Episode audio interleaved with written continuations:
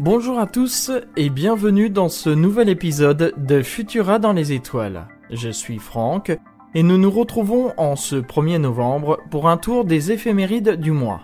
Pour ne pas manquer notre prochain épisode spécial consacré aux constellations, pensez à vous abonner sur vos plateformes audio préférées. Pour toute observation, il est impératif de vous éloigner de toute source lumineuse, telle centre-ville, lampadaire, route, et de privilégier la campagne avec un horizon bien dégagé.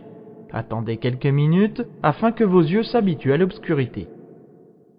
Voici une sélection d'événements marquants à observer soit à l'œil nu, soit avec une paire de jumelles ou un télescope durant ce mois de novembre.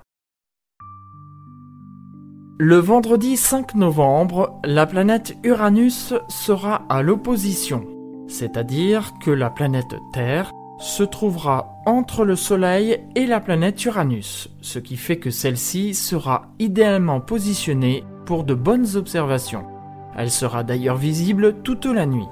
La planète Uranus, qui est la septième planète du système solaire, est toutefois très éloignée de la Terre. En effet, elle se trouve à plus de 2 milliards de kilomètres de celle-ci. Normalement, elle n'est pas visible à l'œil nu. Cependant, lors des oppositions, elle est potentiellement visible à l'œil nu, ce qui sera donc le cas ce vendredi 5 novembre. Il vous faudra un horizon bien dégagé et l'absence de pollution lumineuse. Pour observer Uranus, il vous faudra vous lever de bonne heure, puisqu'elle ne tardera pas à se coucher. Je vous invite donc à observer au-dessus de l'horizon ouest vers 6h15. Vous verrez un petit point brillant. Si vous n'arrivez pas à la voir, je vous invite à vous procurer une paire de jumelles et si vous possédez un télescope, vous pourrez voir la planète Uranus dans toute sa splendeur.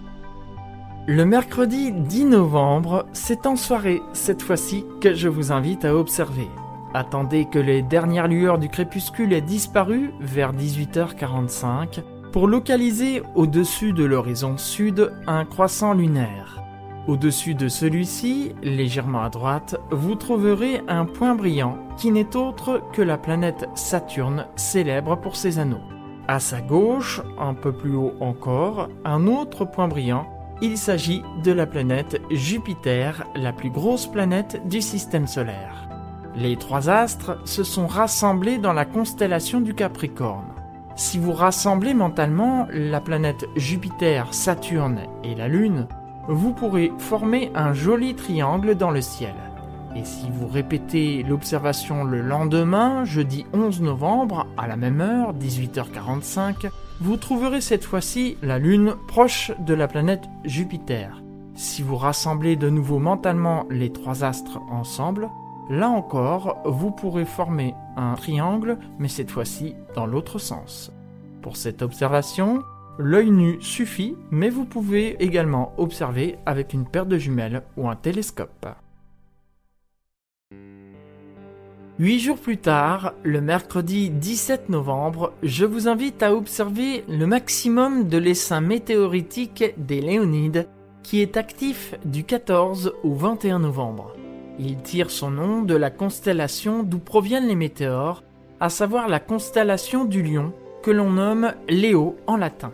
Les plus anciennes observations de cet essaim remontent à l'an 901, mais c'est surtout à partir de novembre 1799 qu'il devint célèbre. En effet, alors que l'Allemand Alexander von Humboldt se promenait par une belle nuit étoilée en compagnie de son ami français Aimé Bonpland, les deux hommes crurent tout à coup que le ciel leur tombait sur la tête.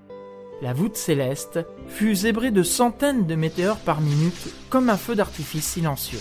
Le même phénomène se reproduisit le 17 novembre 1833 et selon les estimations, le taux horaire fut alors de 50 000 à 200 000 météores par heure.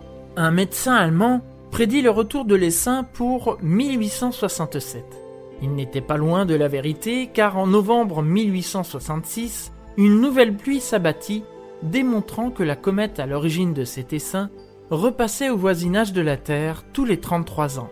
La comète à l'origine de cet essaim fut nommée 55P Temple Tuttle.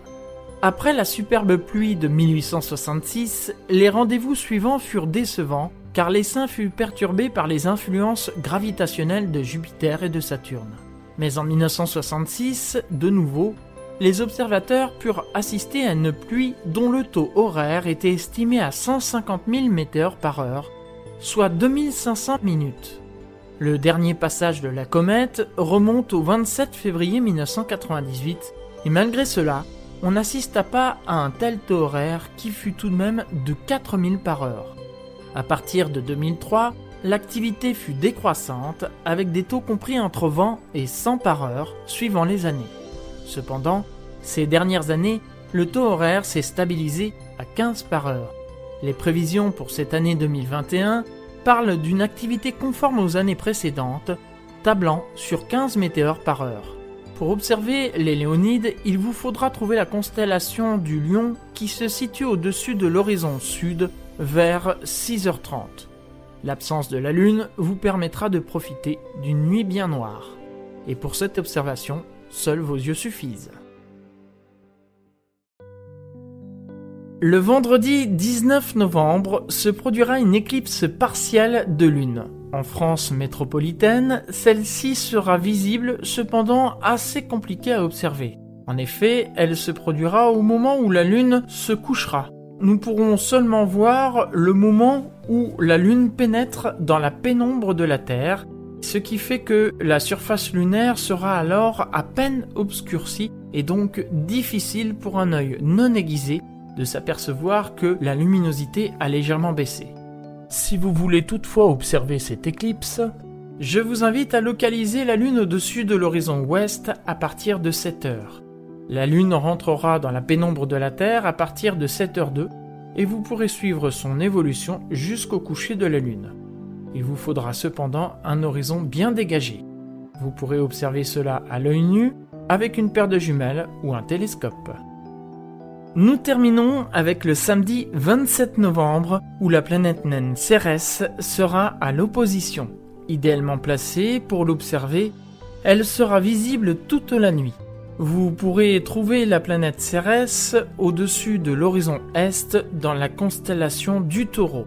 Une paire de jumelles ou un télescope sont toutefois nécessaires pour pouvoir observer la planète naine Cérès.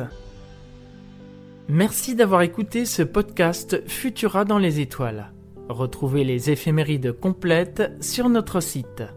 Si vous appréciez notre travail, n'hésitez pas à vous abonner et à nous laisser un commentaire et 5 étoiles sur les plateformes de diffusion pour nous soutenir et améliorer notre visibilité.